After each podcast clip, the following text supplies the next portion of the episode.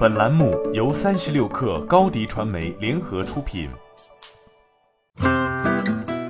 本文来自三十六氪作者曹倩。那个被认为是酒店业瑞幸的 OYO，这次真和瑞幸抢起了生意。据新浪科技报道，OYO 酒店在西安开出了第一家咖啡门店——芬然咖啡，正式进军咖啡新零售。芬然咖啡依托其酒店网络所积累的商业活动数据。根据不同区域的人流状况和酒店条件来选址咖啡店，咖啡店采用自动咖啡机，咖啡豆等原料由 OYO 酒店筛选，咖啡制作则由酒店前台来负责。OYO 酒店认为，芬然咖啡在 OYO 单体酒店内开发运营，因而前期投入和运营成本都将低于同类型咖啡店。芬然咖啡主要解决单体酒店物业利用率较低的问题，能有效盘活酒店闲置物业空间，为业主提效创收。OYO 公司在中国的成长之路充满了瑞幸的影子，其不计成本、高投入以支撑扩张的逻辑与瑞幸如出一辙，因此 OYO 被称为酒店业的瑞幸。而于2018年9月加入 OYO、出任 CFO 的李维，其前身也与瑞幸咖啡创始人钱之亚同属神州系，曾担任神州租车的 COO 兼 CFO。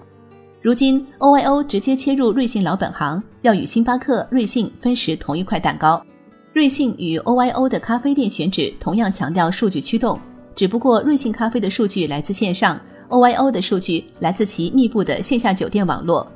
与瑞幸线上点单到店取单的模式不同，芬然咖啡主打酒店场景，更偏重于线下到店消费。但芬然咖啡可能比瑞幸更容易赚到钱。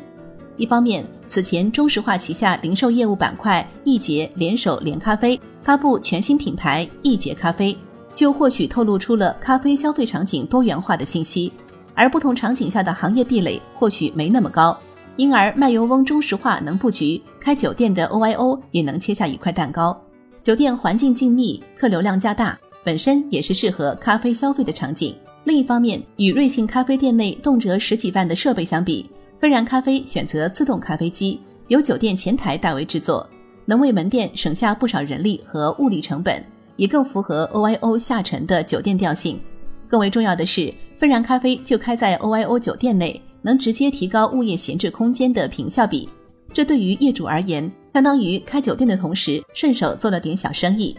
实际上，酒店里开咖啡馆在业内已不算稀奇事，OYO 是有案例参照的。早在2017年，华住集团就推出了嵌入式咖啡馆尼利斯咖啡。对酒店前台进行少许装修改造即可开始经营咖啡。尼利斯咖啡投资不超过三万元，产品毛利达百分之六十五，全国平均门店月营业额为五千到六千元，百分之六十到百分之七十的客源来自于酒店入住宾客。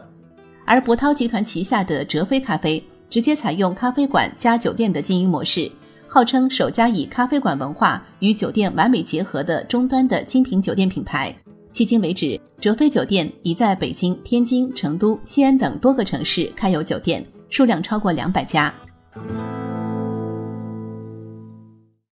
欢迎加入三十六氪官方社群，添加微信 baby 三十六氪 b a b y 三六 k r，获取独家商业资讯，听大咖讲风口，聊创业，和上万客友一起交流学习。高迪传媒，我们制造影响力，商务合作。请关注新浪微博高迪传媒。